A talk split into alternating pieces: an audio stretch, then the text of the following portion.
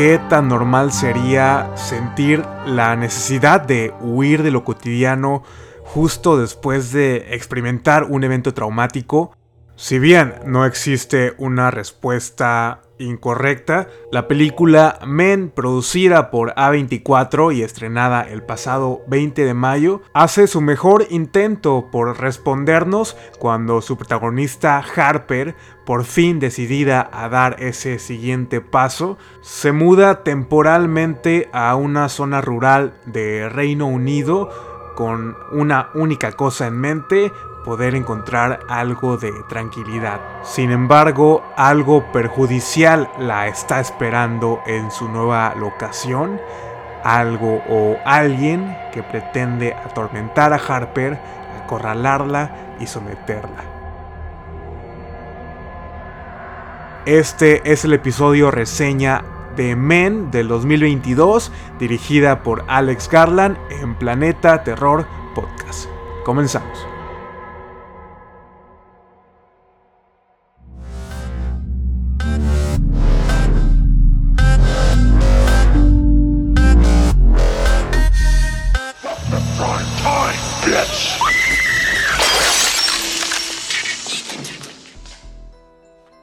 Hola, ¿qué tal? Bienvenidos a un nuevo episodio de Planeta Terror Podcast, un programa, un podcast dedicado al género del terror en sus diferentes presentaciones y, formatos.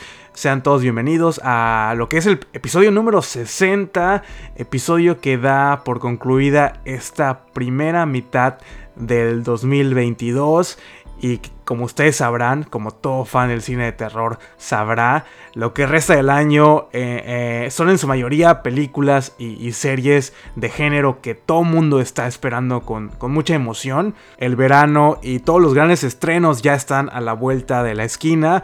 Y por supuesto, también ya se empieza a sentir esta vibra otoñal.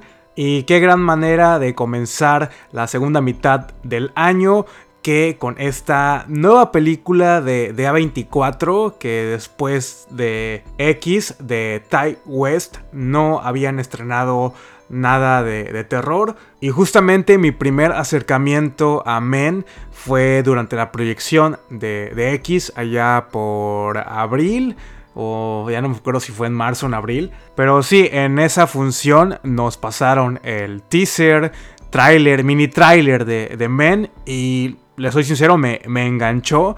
Me la vendieron muy muy bien y, me dejó como, como dudoso de lo que eh, trataba la cinta en sí. Nunca entendí si se trataba de una invasión al hogar, un home invasion o una película eh, de terror psicológico, de fantasmas. Me, me, dejó con muchas, muchas dudas. Y por supuesto que quedó más que anotada en mi watchlist de Letterboxd. Y fíjense que aunque en el tráiler te ponen la leyenda así en gigante, que es una cinta dirigida por Alex Garland. En ese momento como que no, no lo asocié y no fue hasta que terminó la función que me puse rápidamente a buscar en IMDB la ficha técnica de Men y pues obviamente ahí fue cuando me cayó el 20 de quién es Alex Garland y todo empezó a cobrar mayor sentido porque mi experiencia viendo Men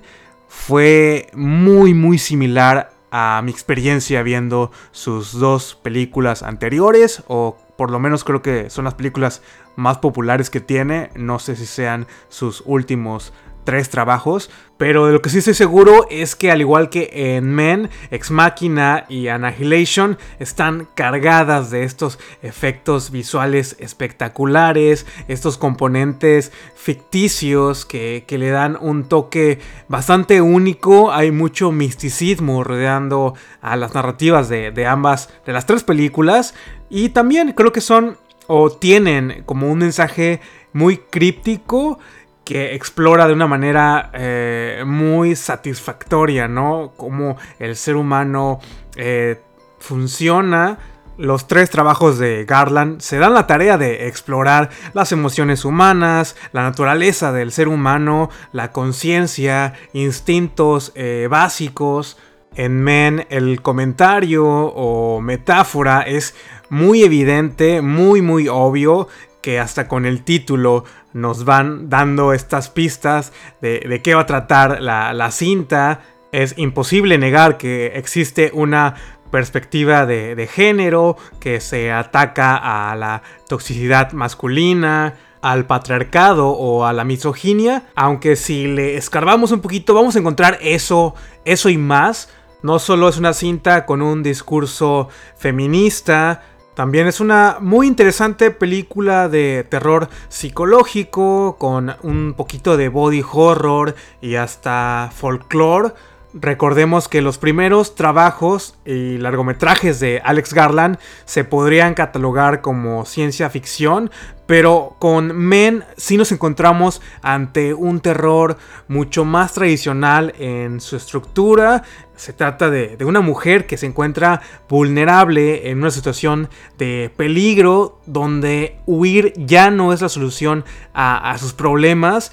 Y definitivamente sí se enfoca mucho en el terror psicológico de la protagonista, el estar luchando eh, con este trauma, con esta experiencia de su pasado que, no la deja en paz. Se hace mucho énfasis en el estado mental en el que se encuentra eh, Harper pero también hay mucha tela de donde cortar para todos aquellos amantes del cine de terror. Porque sí, hay momentos llenos de, mucho suspenso. Ese tercer acto, el acto final, es una locura que no se imaginan todo lo que sucede. Eh, hay fotogramas que seguramente se les van a quedar grabadas en la cabeza de, por vida. Y como es esperarse, teniendo a la productora A24 respaldando a, a Men es una película con un gran valor de producción, cumple todos los requisitos de esta productora que ya se ha convertido en favorita de muchos de ustedes. Men sigue poniendo la, vara en alto y ya les diré qué me pareció la, la película en el segmento final de este episodio. Y pues mi experiencia viendo la cinta en el cine fue muy grata, fue una función de un domingo por la tarde donde yo esperaba ver una una función completamente llena y no fue así. Lo que sí pueden notar fue que hubieron muchos momentos de risa involuntaria o de escenas y momentos en la película en la, que la audiencia estaba como a las grandes carcajadas y, no sé si fue porque había como varios grupillos como de, de, jóvenes, de adolescentes y ya para el tercer acto sí puede notar la vibra de todos los presentes de que todos estamos igual con la cara de qué madre está pasando, qué es lo que estamos viendo, qué es lo que estamos presenciando en este momento. Y justamente por esos últimos minutos de película, yo recomiendo Men para que la vayan a ver al cine en cuanto tengan la oportunidad de hacerlo. Yo quedé completamente horrorizado, pero sí que la película nos ofrece mucho más que un simple elemento choqueante. Las actuaciones por parte de sus dos protagonistas son, son muy potentes, son interpretaciones que seguramente van a estar en los top de lo mejor del año, porque sí, todo el peso emocional de la película recae en únicamente dos actores. Jessie Buckley, quien es nuestra chica final, y el grandioso Rory Kinnear haciéndola de demasiados personajes simultáneamente.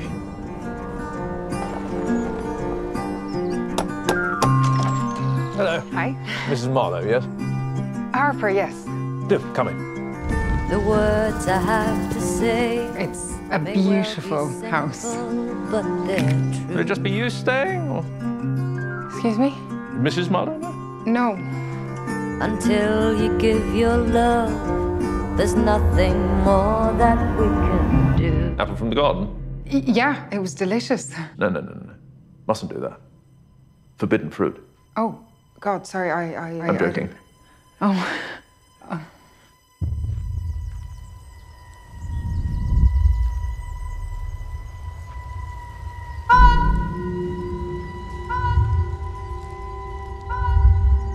Tormented. feels more like. Haunted. Yeah. Something happened.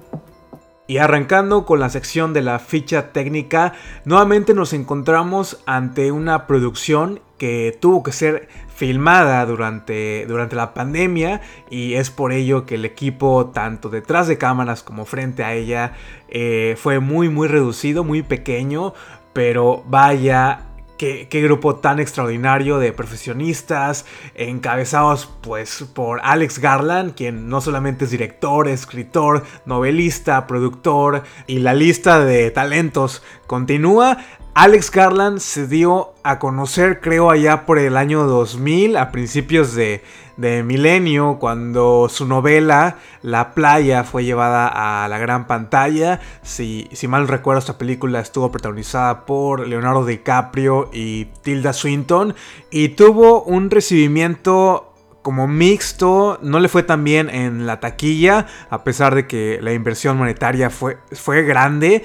Y sí recuerdo muy bien este dato de trivia, que Leonardo DiCaprio estaba en pláticas para protagonizar American Psycho y se decidió por hacer La Playa, una decisión que seguramente hasta la fecha, hasta el día de hoy se va a arrepentir, pero seamos sinceros, no, no hay nada mejor que Christian Bale encarnando a Patrick Bateman, es, es más que perfecto. Y esta película de The Beach o, La Playa, pues fue como el primer acercamiento al mundo del cine por parte de, de Garland.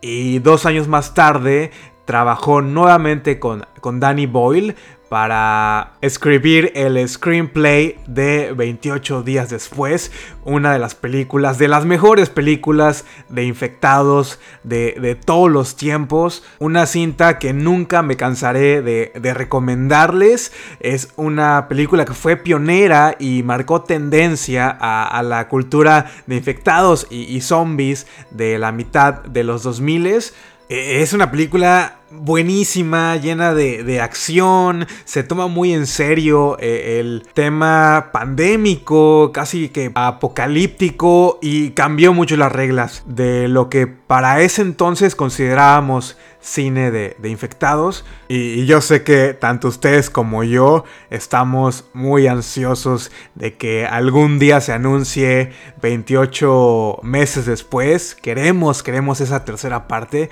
Es una saga que, merece una continuación. Posterior al éxito rotundo que fue 28 días después, se vino su ópera prima de Alex Garland con Ex Máquina en 2014, protagonizada por Oscar Isaac y Alicia Vikander, una película que le otorgó esa primera nominación a los premios de la Academia en la categoría de, mejor guion original.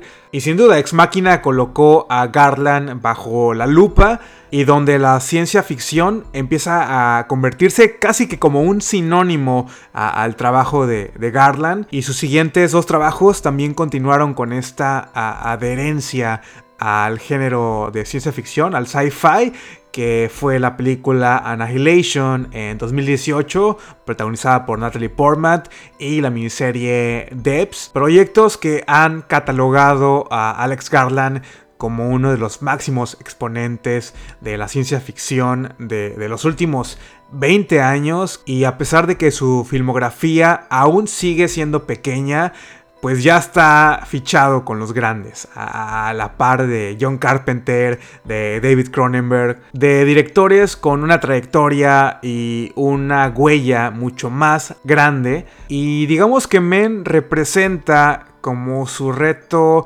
más grande hasta este momento, que, es adentrarse aún más al cine de terror. Y ahora es el turno de nosotros, el, el público que disfruta este tipo de películas, juzgar el trabajo de Garland. Yo creo que tanto Ex Machina y Annihilation tenían excelentes momentos con terror puro y sólido y, Men no se queda atrás para nada. Y bueno, toda esta idea general de la película Men pues ya llevaba como mucho tiempo ahí en, en cocimiento. Desde hace 15 años Garland escribió como la primera, el primer borrador. Originalmente iba a estar centrada en esta figura folclórica conocida como el, hombre verde o The Green Man por su nombre en inglés. Pero con el paso de los años eh, decidió centrar su idea en una problemática más actual, dejémoslo, dejémoslo así, que sin duda uno de los puntos más fuertes de, de Men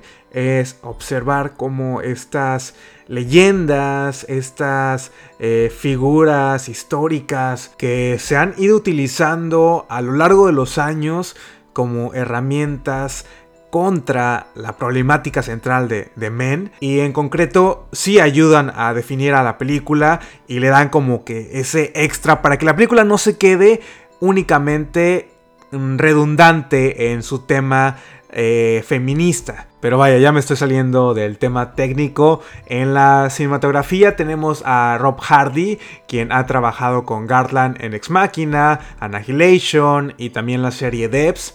La música está compuesta por Geoff Barrow, quien también ha trabajado con Garland en Ex Machina, en Annihilation, en Debs, estuvo en un episodio de Black Mirror y es el integrante de esta banda inglesa Portishead, Portishead creo que así se llaman, y en el diseño de producción junto a Mark Digby, quien también ha trabajado con Garland en la serie Debs, tenemos a Dominic Hailstone, a quien únicamente estoy nombrando para hacerme promoción a mí mismo, porque él fue el creador de la marioneta en Possum y recordarán que hice un episodio especial de, de Possum hace muchos episodios atrás. Y si hasta este punto de sus vidas no han visto Possum, yo no sé qué están esperando. Vayan, corran, consíganla y después vayan a escuchar ese programa especial. Y por último, el reparto de Men está encabezado por Jesse Buckley, a quien Posiblemente la conozcan de esta miniserie de HBO Chernobyl en 2018-19. Y esta fue mi primera película, mi primer acercamiento a la actriz. Y quedé impresionado, me gustó mucho. Todos los momentos catárticos, los momentos dramáticos son interpretados con una gran potencia y sí veo con claridad cómo el público femenino y masculino obviamente también eh, van a poder congeniar genuinamente con Harper y hasta discernir el rol que tiene eh, como protagonista. Y la contraparte de Buckley es el actor inglés Rory Kinnear, quien interpreta prácticamente a todos los personajes masculinos de la película. Y solo espero que no sea ningún spoiler para, para ustedes. Yo personalmente no sabía este detalle. Pero es obvio, es obvio que, que sí se trata del mismo. Como que no hacen mucho por cambiar eh, físicamente. Sí hay algunos cambios en el vestuario, en la peluquería. Pero digamos que tener a un solo actor pues fue adrede y también cumple un propósito a la historia. Unos tienen mayor relevancia que otros, pero sí es muy notorio el compromiso por este, este actor, a quien tampoco nunca había visto en ninguna otra cosa. Él es mayormente conocido por haber interpretado a Bill Tanner en la saga de, de James Bond, en creo que dos o tres películas de las que está protagonizada por Daniel Craig. Y posiblemente algunos de ustedes lo ubiquen por interpretar a John Clare en Penny Dreadful. Y con ese último dato damos por concluida la ficha técnica. Si hasta este momento del episodio no has visto la película Men, no te preocupes, es, es una reseña sin spoilers. La siguiente sección no voy a estar hablando de spoilers, pero posiblemente sí de información de más. Ya quedan ustedes, están advertidos. Si son de los que les gusta ir a ver una película en cero, sin ninguna información, casi que sin ver el tráiler o el teaser, pues preferiblemente pausen este episodio y regresen una vez que hayan visto la película. But if you'd given him the chance to apologize, he'd still be alive. What?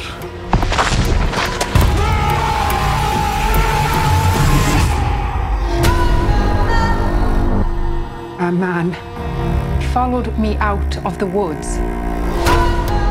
He was stalking me. What makes you say that? I saw him twice. Twice. I don't know if he saw you once.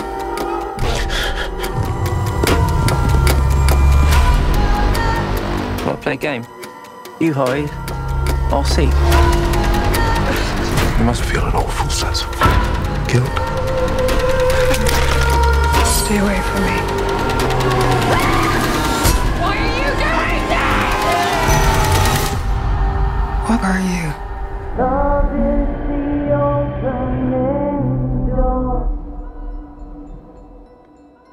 No necesariamente colocaría a Men en mi lista de favoritas de A24. Creo que hasta quedaría por debajo de, de X, que también se estrenó este, este año. Por el simple hecho que su discurso sobre la diferencia de géneros y esta crítica que se hace hacia la figura masculina y la representación de, la mujer como víctima se me hizo como muy evidente y hasta redundante. Y solo para aclarar, pues sí estoy más que consciente del rol histórico que ha tenido la mujer en la sociedad.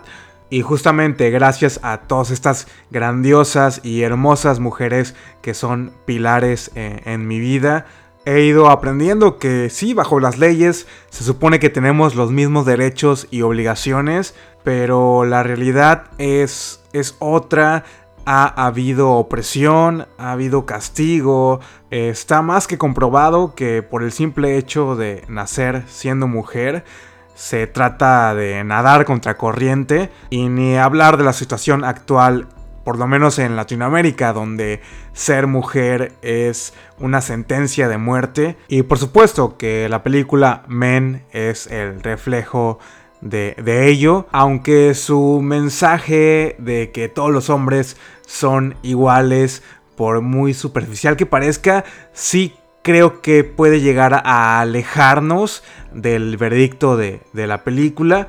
A mi parecer, Men se concentra más en las consecuencias que, que en la causa. Se trata de una mujer sufriendo un duelo, una mujer con un sentimiento de, de culpa y con un pasado enfermizo y emocionalmente dañino, nuestra protagonista Harper renta esta vivienda, esta casa gigante en medio de la nada para poder eh, evaluarse, para poder combatir esos pensamientos negativos y poder continuar con, con su vida eh, en paz. Yo creo que una de las actividades más recomendables para una persona que esté pasando por un, por un duelo eh, podría ser refugiarse en la naturaleza, eh, canalizar energías en la naturaleza, trabajar la respiración, meditar. E, el, simple hecho de estar sentado bajo un árbol te cambia eh, el mood por completo. Y durante los primeros minutos de la película, Harper hace eso mismo. La vamos a acompañar mientras pasea por el bosque, mientras conoce y explora los alrededores de su nuevo hogar. Y somos testigos de cómo su estado de ánimo comienza a mejorar. Casi que por primera vez en, mucho tiempo la podemos ver feliz y, y, plena. Su semblante es completamente distinto y la iluminación y la elección de los colores también varía mucho a esas escenas de flashbacks que tenemos con Harper y su tragedia hasta que llegamos a ese maldito túnel tenebroso que les aclaro no es un spoiler porque hasta el póster, uno de los póster oficiales hacen uso de una imagen de esa secuencia que déjenme decirles que es uno de los momentos más desesperantes, más tensos que tiene toda la cinta. Harper intenta cruzar el túnel y justamente en el punto medio comienza a hacer unos sonidos para escuchar el eco y esa combinación de, los sonidos, del score, el juego con la oscuridad, es, es de otro nivel, nos proporciona una situación espantosa y segundos después se nos presenta una de las peores pesadillas para mujeres y, hombres por igual. Una figura del otro lado del túnel comienza a correr hacia Harper, quien afortunadamente actúa muy inteligente, sale corriendo, logra huir, escapar de esta persona o cosa y ya casi para llegar a su Airbnb se topa con otra personalidad, un hombre con una característica muy particular que si ustedes ya vieron la película, pues sabrán de lo que estoy hablando. Este personaje sigue a Harper hasta su casa e intenta invadir su hogar. Afortunadamente la policía llega a, buen tiempo y le ponemos punto final a esta primera mala experiencia de Harper eh, en este lugar. Y lo que continúa en la película parte de la psicosis de Harper después de ese primer encuentro con el acosador, el hecho de que ninguna persona parece tomarla en serio o darle la importancia que merece la situación que acaba de vivir, que alguien aparentemente inofensivo pues quiso entrar a su casa y adivinar cuáles eran las intenciones, ¿no? Harper comienza a alterarse emocionalmente al grado de que comenzamos a, revivir junto a ella ese pasado traumático al cual le pretendía poner punto final, momentos de la película en los que se muestra mayor pesadez en la historia, ya que se enfoca mucho en la experiencia de vida de Harper, en el impacto emocional, mental, psicológico de estas experiencias que tienen que ver con la misoginia y el abuso de una figura masculina hacia, hacia Harper.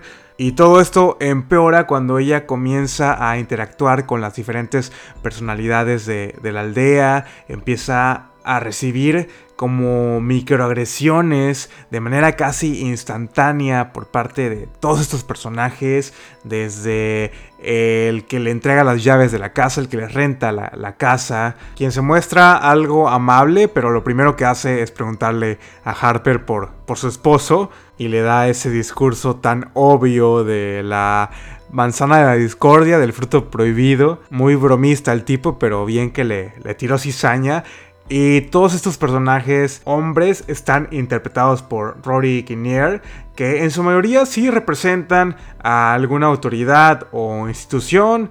Está el padre de la iglesia, el policía, eh, este tipo que le renta la casa a Harper y hasta una figura infantil que se supone debería de encarnar a, la inocencia, pero que al igual que, que todos los demás está intoxicado con esta idea de que la mujer pues es inferior. Y con esto no nos queda duda que la cinta sí llega a centrarse eh, en una denuncia de, violencia directa o indirecta hacia la figura del sexo femenino, cómo se le niega la credibilidad, una práctica bastante común, ¿no? El dudar del testimonio de una mujer cuando está denunciando cualquier tipo de violencia, ya sea física, emocional o, sexual. Y definitivamente Harper está expuesta, está vulnerable eh, en esta comunidad.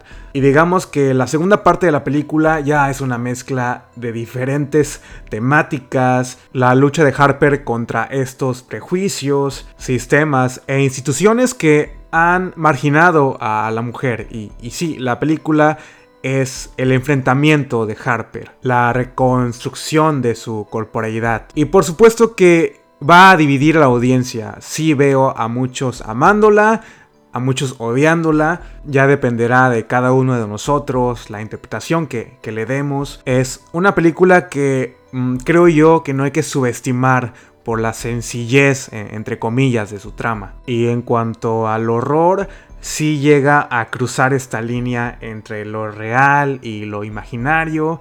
Hay momentos con imágenes demasiado extrañas, asquerosas por no decir más. El body horror está en su punto más alto. La mutación en el tercer acto es literalmente increíble. Fue ese preciso momento en el que la audiencia eh, comenzó a reírse nerviosamente, se empezaba a tapar los ojos. Nadie, nadie de nosotros nos podíamos explicar qué es lo que estaba sucediendo.